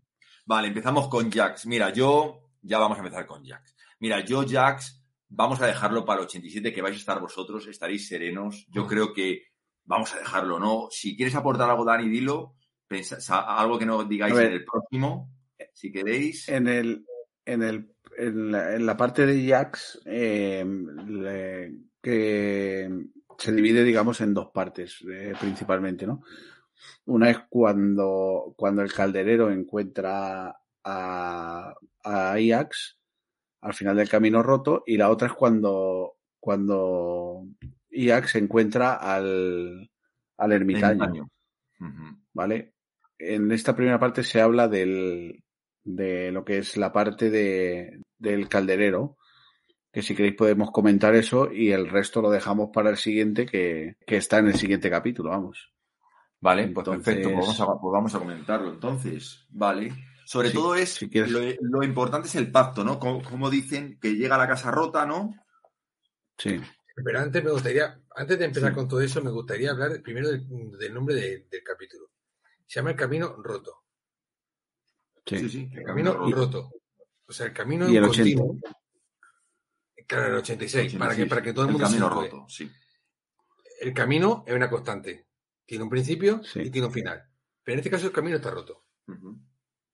Sí, Como rompe la censura a un poema. sí. es que no es poco lo que te está presentando. ¿Vale? Porque te lo presentan como una, como otra de las muchísimas, de las muchísimas historias que te cuentan en mitad de la hoguera. Pero no. sí. No. Estamos hablando de que, de que este muchacho era un niño sin. que Lo que sabemos de él es que no tenía suerte. Que todo lo que, lo que intentaba, todo le salía mal. Sí, que, que el inglés es un niño lackless, sin Claro, suerte. un niño sin suerte. Un niño sin suerte. Lackless, Claro. que suena, que suena muy parecido a Lackless, que es el apellido de, de Meluan. Por si a estas alturas de, podcast, después de dos años, todavía necesitabais más explicación, aquí es donde desarrollamos lo que llevamos dos años comentando, ¿vale? hemos, hemos llegado al punto, por fin, hemos llegado al punto. El tema está en que, bueno, sí, te dicen que porque un niño que no tiene casa o que tiene una casa rota, que todo le, le sale muy mal, que era un niño muy serio, que era un niño muy solitario, que vivía en una casa vieja al final de un camino roto. Claro, al, al principio no, se, no, no, no entienden cómo puede estar roto un camino, cómo, cómo se puede romper un camino. Porque el camino, el camino, em, yo como, como yo lo entiendo, ¿vale? Em, Pero todo, pero todo esto entendemos que es una metáfora, ¿no? claro, es todo Vale, metafórico, vale. es todo metafórico. Vale. Es algo que Sí. desarrollaremos luego en el Y- siguiente capítulo.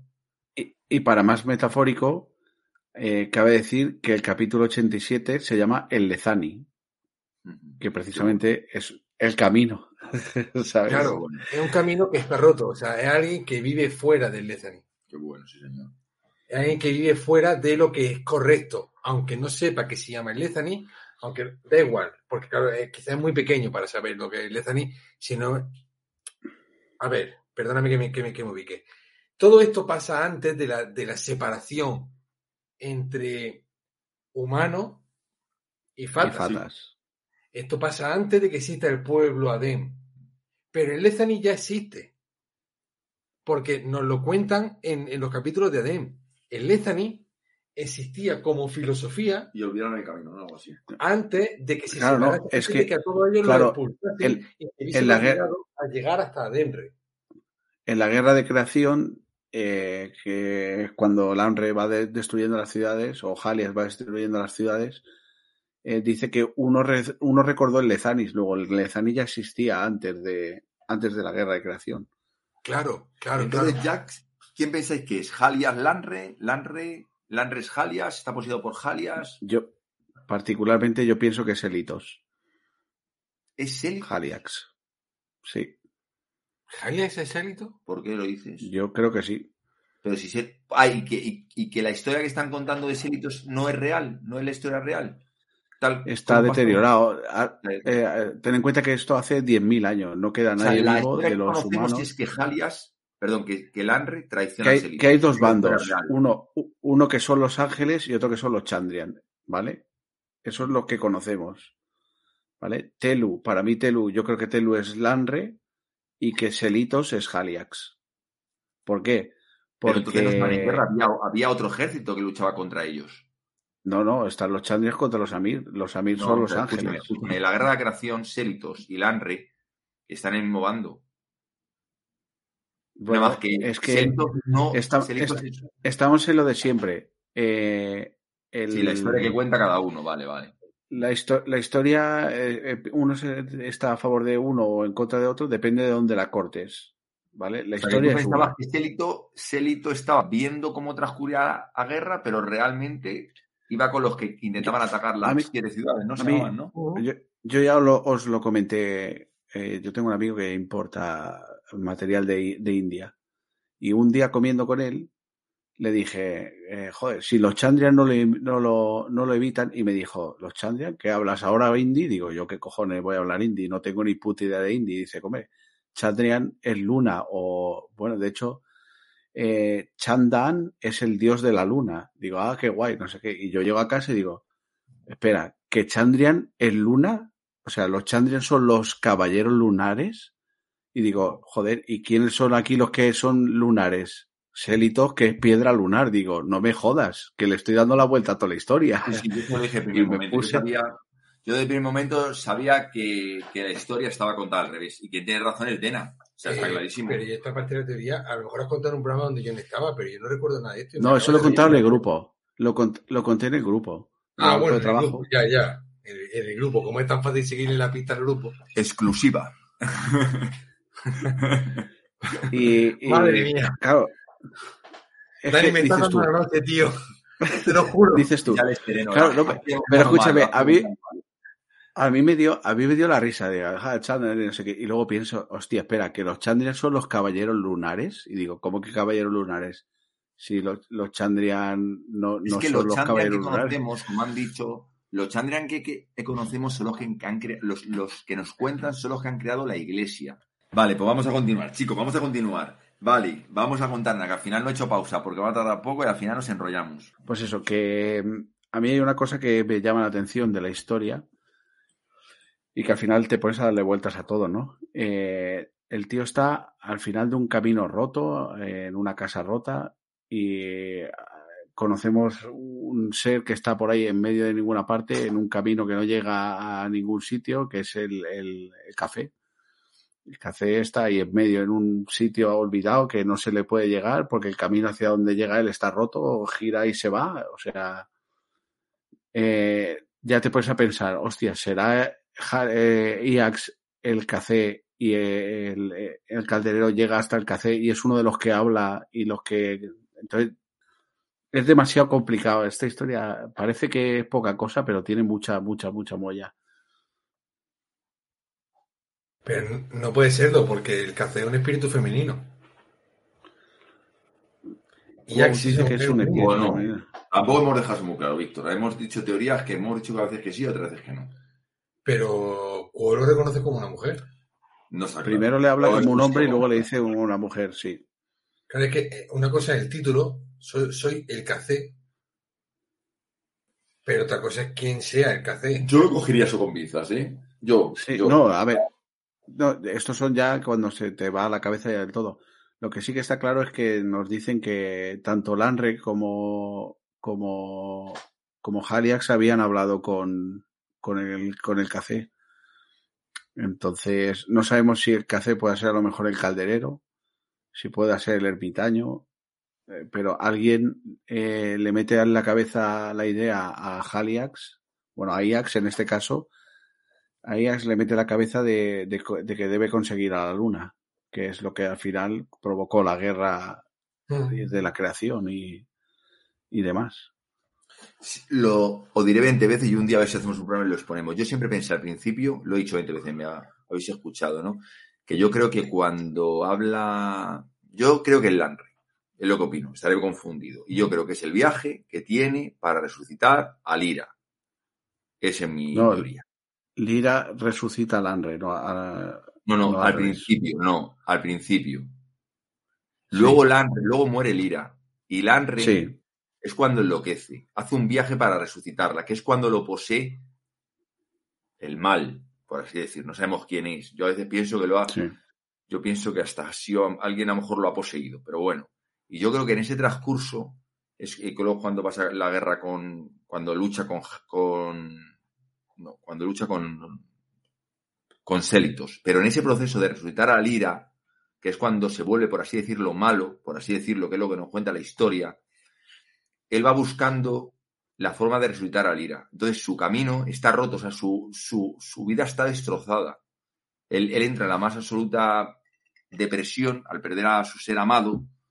El camino está roto, la casa ya no tiene ningún valor y eso eh, y, y, el calderero lo que le ofrece como las tres como cosas que le ofrece el mundo, ¿no? La, lo, lo más común, lo especial y cómo formar una nueva vida, que son las tres cosas que tiene el bastón, la casa y tal, y lo de la flauta.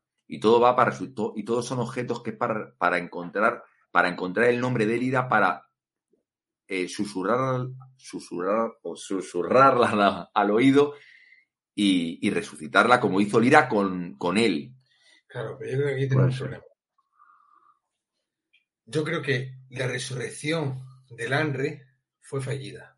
Yo creo que la resurrección del Anre no salió bien. Y estuvieron un tiempo juntos. Claro, pero no salió bien. No estuvo completa. A nosotros le vemos como malo a, la, a raíz de la muerte del Anre, de Lira. Creemos que se volvió loco a raíz de la muerte de Lira. Pero es que a lo mejor él estaba mal de antes. Por ejemplo, mira. Es que esto es un ejemplo que tengo de, de, de mi teoría de la química, ¿vale? En la, en, en la química, si tú buscas la fórmula química del CHO3, eh, carbono, hidrógeno y tres moléculas de oxígeno tiene el bicarbonato.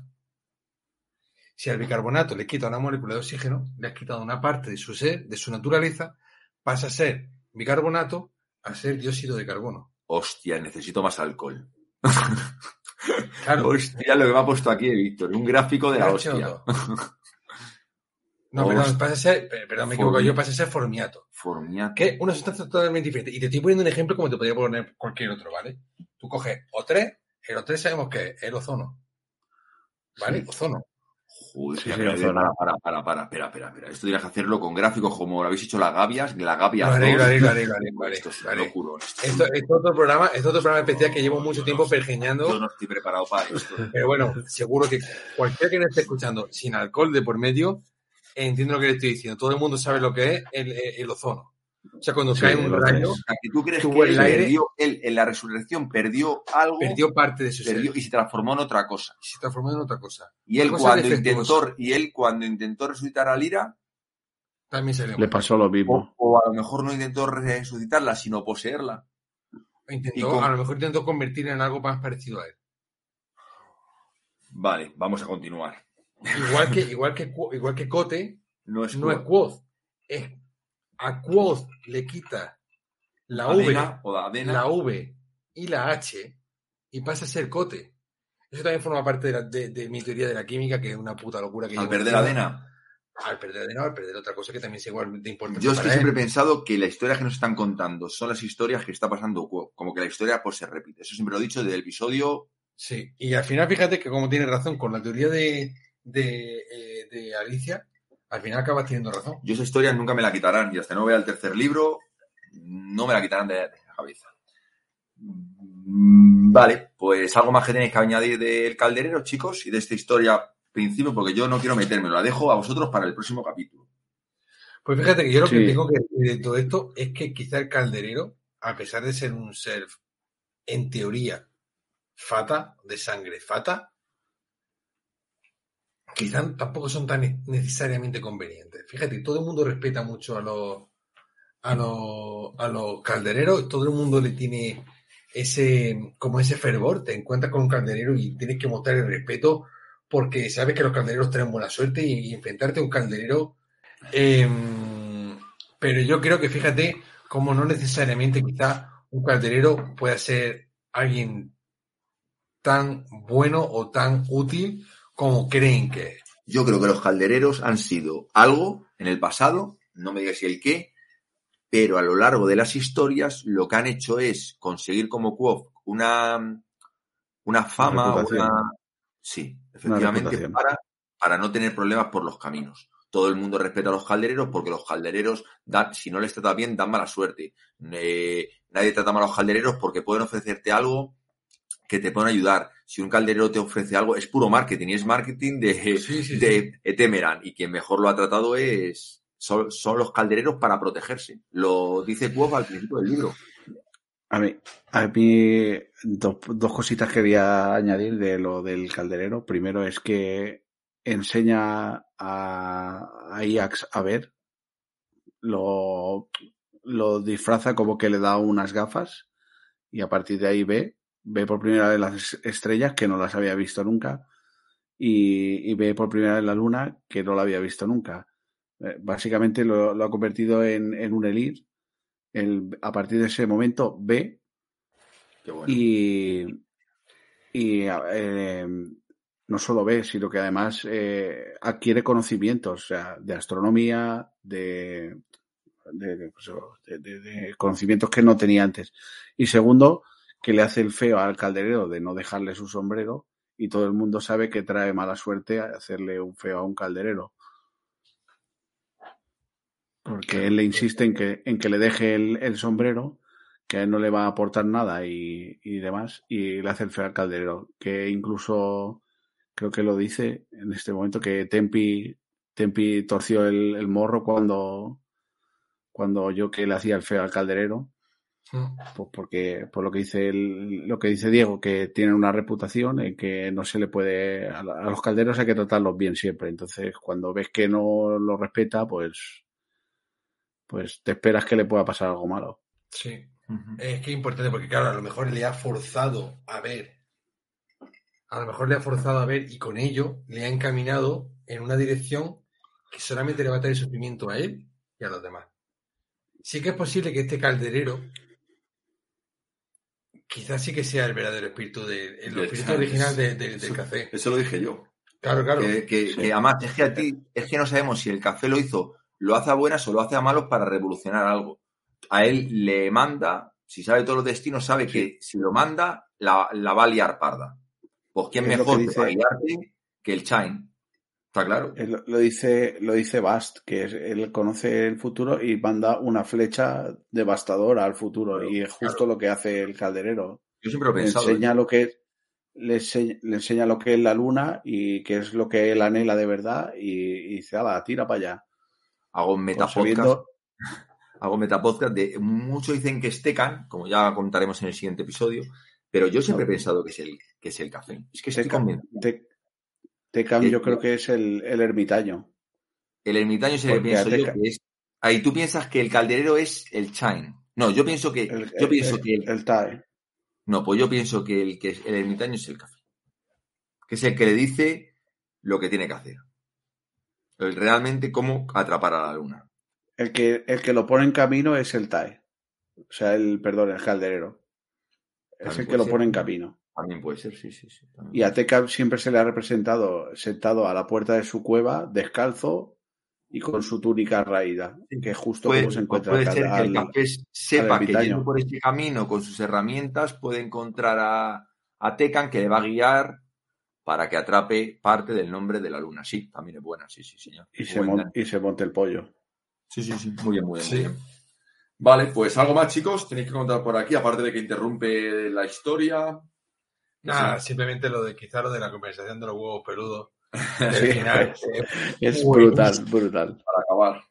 buenísima. Sí. Pero también es, es- es lo mismo que, que digo en el capítulo siguiente del podcast, ¿vale? Joder, con el metapodcast, qué complicado que es esto. Eh, em, em, lo diré, eh, Food tiene el maldito vicio y le funciona muy bien de soltar una escena justo después de habernos soltado información importante para distraerte, para que se te distrae. olvide lo que has leído. Te distraes. Entonces, en, este, en este caso está contada una cosa muy importante, que en principio parece como una historia mal contada. Claro, es que estas cosas no las sabes hasta que no llevas dos o tres lecturas. Pero, pero, claro, te confunde con lo, lo del tema de, de la conversación de Dedan eh, Con, con los huevos peludos. con los huevos peludos. Claro. Dice, eh, claro, se, se enfada con, con Quoth y dice, ¿qué vas a ver tú de adulto? Si estoy, estoy harto de que me haga callar un mocoso que seguramente ni siquiera tiene pelo en los huevos. Entonces, claro, eh, tiene aquí una conversación sobre la posible importancia o no importancia de tener el pelo en los huevos. Claro, Tempi no entiende el concepto de huevo como, No, como testículo. lo- Te- Tempi hace esa maniobra para distraer y de quitar la tensión, porque luego mira a Quoth eh, de forma cómplice, como diciendo, lo hemos conseguido, ¿no? Y le hace el símbolo de, de satisfacción, creo. Claro. Por- Porque está viendo que se estaba poniendo la cosa muy tensa y con eso ha roto la. que, que Tempi le dicen que era o parecía un poco tonto y de tonto no tiene nada. Es un maestro. eh, Sí. Si todo esto está aposta, eh, Patrick es un maestro. O sea, en Felurian pasa igual. Tú ves el sexo, cómo se acuestan, retozan para acá, para allá, pero realmente te están contando cosas muy importantes. Lo que pasa es que tú estás viendo, bueno, en tu imaginación, pues el BG Quof se está pegando el festín de su vida, no para de, de estar con Felurian y te cuentan un montón de historias. Y, y esto es igual, o sea, te corta, la, te corta la historia porque es importante y te cuenta luego una gracieta y ya te contaré la historia en el siguiente episodio. Y te la corto. pasa lo mismo. Pasa lo mismo. O sea, te metes en la historia de lo del niño del tornillo y te quedas Igual. con esa historia y no te quedas con lo demás. Sí. Te mete aquí lo de los huevos, todo el mundo se acuerda de la discusión que tiene Dedan con Tepi con lo de los huevos peludos, que no lo entiende, y, y- y no te quedas con lo otro. ¿Te acuerdas Mm. de la pelea cuando eh, está con el mercenario con este que se encuentran en, en la taberna que dice, pero este quiere pelear conmigo o quiere acostarse conmigo? O sea, ¿te acuerdas de las tontas y de los datos importantes que te dan alrededor de las tontadas? No te quedas. Sí, sí. Antes de que cortemos, importante el detalle de cuando Dedan le pide a Espe que continúe.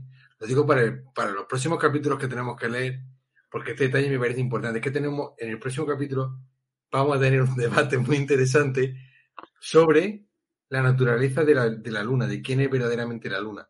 Porque como todo esto es metafórico, la luna no es realmente el satélite que está en el cielo. Pero, pero sí es verdad, perdona, Dani, yo también, yo también, te digo, per- perdona, Víctor, tengo aquí al lado.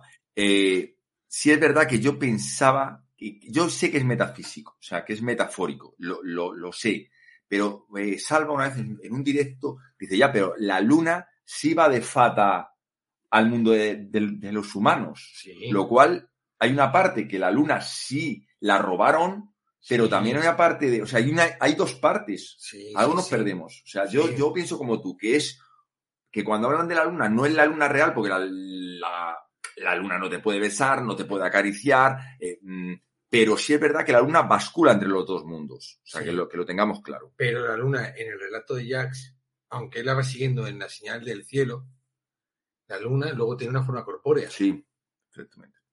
Es que vamos a tener un debate muy interesante en el siguiente capítulo sobre este tema. Pero a mí lo que me importa es la, la- la frase que ya se está dando por sentado. Ya se está dando por sentado que Jax se lleva a la luna a la cama. Lo dice Dedan. Puedes continuar con tu historia, querida. Me gustaría saber cómo consiguió ese chico llevarse en la- a la luna, llevarse la luna a la cama. O sea, que crees que tienen Sí. relaciones. Él lo está dando por sentado. Y en el resto de Se la historia ya veremos cómo la luna tiene una forma corpórea de mujer. También es verdad que si no se han conocido nunca, como, como, comentan, no, no puede ser, como digo yo, puede, puede, puede ser. eh, Claro, aquí no tenemos el conflicto de que la luna vaya de un mundo a otro, porque aún no hay dos mundos. ya, ya, ya, ya. Lo humano está, todavía tenemos la eh, todavía estamos en esa parte de aquella teoría primera que tuvimos en varios capítulos atrás, sobre que aún no hay una separación entre humano y fata. Aún no existe esa diferencia. Todo el mundo vive en ese mare magnum igual. No puede ser, creo que lo comenté en el siguiente capítulo. No puede ser que Felurian sea luna y se transforme en humana, Claro, en fata. ese fue el debate, ese es el debate que tenemos que tener todavía por delante. Vale, pues Pues lo dejamos para el siguiente episodio. bueno, chicos, eh, lo vamos a dejar aquí, ¿vale? Yo creo que está bien, Sí, ¿vale? sí, sí, ha sido un placer. La verdad es que a mí me ha encantado hoy el programa estar al lado de mi compi Víctor, eh, al otro lado de Fata Dani Felurian, que sabe más que nadie de Felurian. Yo soy tu fan. Eh, y nada, que, que la verdad es que, joder, es una pena que estemos todos, excepto Izaj, aunque nos podamos juntar un día con ella, que está aquí también cerquita, eh, pero estamos cada uno en un rincón de la civilización. Eh, bueno, eh, Ale está en, voy a decirlo así, ¿no? Para que nos vayáis conociendo, que una vez me dijeron que sería bueno que hablásemos de nosotros en podcast, que eso da personalidad y, Sí, está bien. y atrae, está ¿no? Entonces, bueno, pues mira, pues. Dani, Dani, si no corrígeme, Dani, ¿vale? Dani y Salva son de Alicante, ¿no? Los Sí. dos. Efectivamente. Ale, Ya le he conocido en persona a los dos. joder, qué maravilla. Gente, Yo grandísima, gente enorme. La verdad es que somos un grupo, no es por decirlo, pero, pero la verdad es que yo por mis compañeros, joder, la verdad es que son, son, son grandes, grandes de, pues de verdad. Eh, Ale, Ale está en Tenerife, ¿no? Gran Canarias. Creo que sí. En Tenerife, ¿no? En Creo que Tener- Tenerife. en Tenerife, Tenerife. Tenemos a Ángela, que ya está en la Tierra Media, que es más su hábitat. Eh, porque aquí la porque no quería acabar en las Mal- no quería acabar en las Gavias, que es de Málaga. Eh, Ha sido la más inteligente de todos nosotros. Ha corrido cuando ha visto el humo. Yo creo que J, es de, también de Málaga. No, Jota. Córdoba, Córdoba. Jota creo que es de un Córdoba. Córdoba. Es de Córdoba, sí. Es, es Es de. Córdoba. Tenemos Alicia y que, que yo sí tuve el placer de conocer, Alicia y, y Alfonso, que son Alfonso. maravillosos de Sevilla. Y Izaskun, Víctor y yo somos de Madrid. Y, y estos somos, lo, nos faltarían más rincones, pero, pero bueno, traeremos, supongo que seguiremos creciendo, seguiremos evolucionando. Bueno, José, José de. José Ah, José de, Barcelona. bueno, sí, es de Barcelona, no, fíjate. Bueno, pero eso está fuera de los cuatro rincones. No, no, broma, broma, broma, broma. que me van a matar, me van a matar. Es broma, broma. Eh, un tío muy grande. Eh, y nada más, que, que, bueno, que aquí nos hemos juntado ver, yo espérate y que te Víctor digo. Y A nos ver iremos si juntando todos porque uno. día nos tendremos que juntar todos o al menos ir juntándonos en partes, en partes. Yo tengo ganas de ir, yo vamos, yo cuando vaya a Valencia intentaré a ver si puedo acercarme a Alicante a conoceros, aunque sea un ratito. Que, que nada, que de verdad que un placer este programa, de verdad, dejarnos los J- comentarios. J, J es de Jaén, Ah, de Jaén, de Jaén. Mm. Buen, Jaén. buen aceite. de Linares, para ser Ay, exactos. Linares, hostias. Por Linares tengo yo ganas de conocerlo, que me han hablado muy bien. O dicho que, que haré, que nos, que nos seguiremos viendo por aquí. De verdad, dejar el comentario, dar al like, por favor, suscribíos, pasaros a Recre de Guía Podcast, que es importante para nosotros. Queremos reunificar cuentas, que ahora estamos llevando las, las redes sociales, bueno, estamos in- innovando más y creciendo más. Y bueno, Víctor, eh, bueno, Dani, no, te espérate primero que te tengo más lejos. Que gracias por acompañarnos, que como siempre un placer. Gracias por el trabajo tan grande que estás haciendo, que estás haciendo muchas cosas por el, por el programa y te agradecemos. Nada, es un placer y ha sido un placer compartir, compartir este rato con, con vosotros. El dúo, el dúo en directo no me lo podía perder, así que pese a que las horas son un poco intempestivas, he echado un buen rato. Pues sí, la verdad es que es un buen ratito. Bueno, eh, Víctor, que te tengo aquí al laete, que, que un placer, gracias por ponernos aquí la posada en tu casa. Nada. Yo sabes que estoy siempre encantado. Este era, este era el, el- el origen, el verdadero motivo de este podcast. Juntarnos, pasárnoslo bien y hablar del libro. Por fin podemos hacerlo, aunque sea por tu parte y la mía. Y bueno, los demás, pues. eh, somos una familia para todos. ¿Cómo hemos Y- crecido, eh? No iba a decir cuando empezamos hace dos años. ¿eh? Joder, eh. Madre mía. Es que cuando hagamos, éramos cuatro frikis, cuatro frikis aquí cuando, que no sabemos dónde íbamos cuando a llegar. Hagamos, cuando hagamos quedada en algún momento que nos juntemos todos y vayamos muy mamados, tenemos que abrir el micro y que pase, y que sea lo que Dios quiera. Y que sea lo que Dios quiera, sí, sí, sí, sí, sí, sí. Yo a partir de la cuarta copa reconozco que tengo mucho peligro, ¿eh? Yo me controlo siempre la yo a partir de la cuatro me tenéis que atar. Yo tengo mucho peligro, mucho peligro, vamos. Le ponemos de nombre le ponemos de nombre al, al podcast de ese día a Telu Bendito y a y.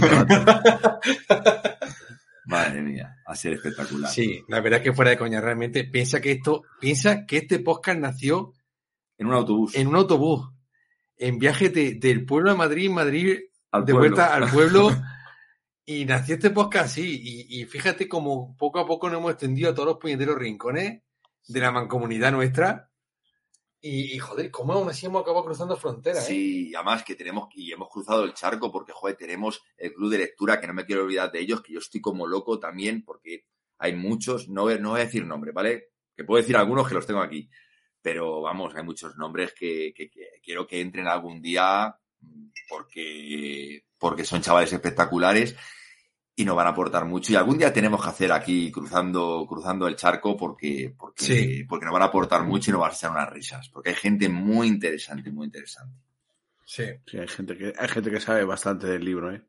Sí, sí, sí. De verdad que hemos tenido muchísima suerte porque hemos tenido una comunidad muy grande y muy bonita y nos ha permitido eh, conocer a gente, pero que muy válida. Y muy Porque interesante. quiero, quiero además- hacer una mención y además- a gente. ¿Sí? Que ya podemos decir que somos un podcast en todas reglas porque hemos tenido hasta nuestro primer, hasta nuestro primer troll que se metió con, con nosotros en, el podcast este de que hicimos el, el análisis del Señor de los Anillos y, y hemos tenido ahí el primer troll. Sí, sabes, sabes que sabes que estás haciendo las cosas bien cuando te salen troll. Eso es así. De todas eso- formas, yo eso- creo que el Señor de los Anillos, como hay tantísimo mm, comunidad, es más fácil, no es como Star Wars o, o cosas así. Yo creo que nosotros, al ser un libro que todavía, aunque, joder, es un libro muy importante, ¿no? Pero yo creo que, mm, hablando de lo que es el, las crónicas del Asesino de Reyes, la verdad es que nosotros, por ahora, ¿verdad? La gente se ha portado bien, los comentarios son muy constructivos, la gente se porta. Sí. Yo creo que hay entre la obra de, de Rufus y la obra de, de Tolkien no, no hay color por el hecho de eso, de, que- de que allí hay muchas. Yo creo que la gente con el Tolkien es muy. Uf, hay que tomárselo todo muy. Sí, son muy puritanos, Son, son muy puritanos, muy, muy, la línea muy fina. En cambio, aquí yo creo que Rufus, como no está acabado, como nos da pie a hacer lo que queramos, a decir prácticamente, hombre, intentamos llevar una línea, una coherencia, pero podemos decir prácticamente lo que queramos. Luego el tiempo dará y quitará razones Claro. pero la comunidad de la comunidad por lo menos de cuando hablan de, de crónicas del asesino la gente se está portando maravillosa Sí. Yo y aquí creo, invito a que creo, días. creo que las cosas se están haciendo bien porque con todos los invitados con los que hemos contado hasta ahora, con todos seguimos manteniendo el contacto, con todos mantenemos los saludos. Eh, Dijimos de cerrar los grupos de trabajo que creamos con ellos para ponernos de acuerdo y tal.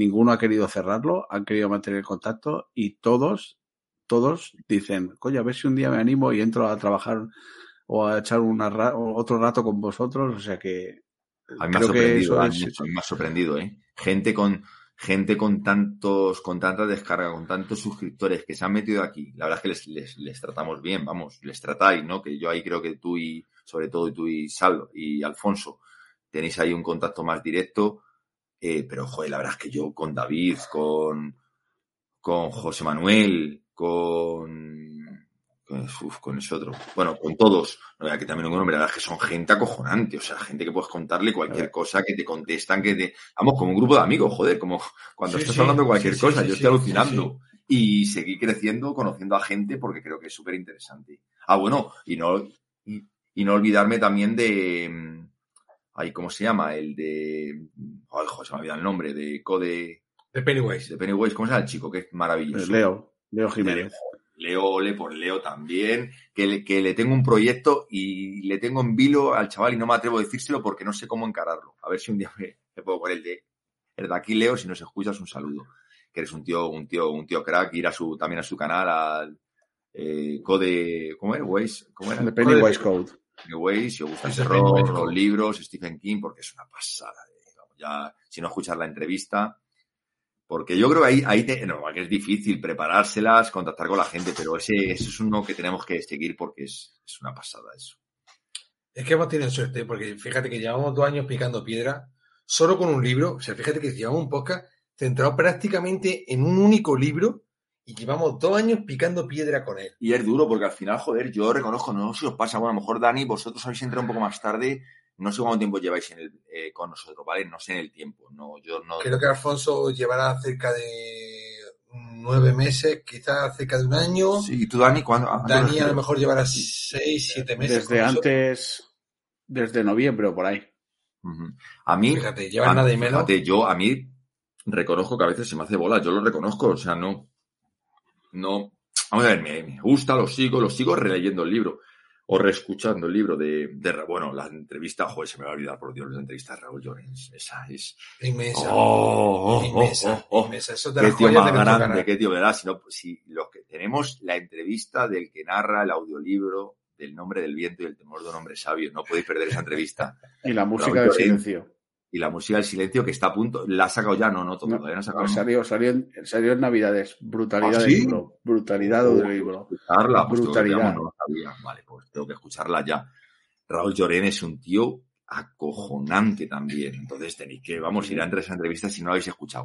Y dejamos de hacer ya publicidad en nuestro programa y de los demás podcasts. Chicos, nos despedimos. Gracias a todos. Suscribíos, dar al like. Sois maravillosos. Somos Posada Recre de Guía. Dani, Víctor, un saludo. Un abrazo. Nos vemos en el siguiente programa. Chao, chao. Hasta luego, chicos. Chao.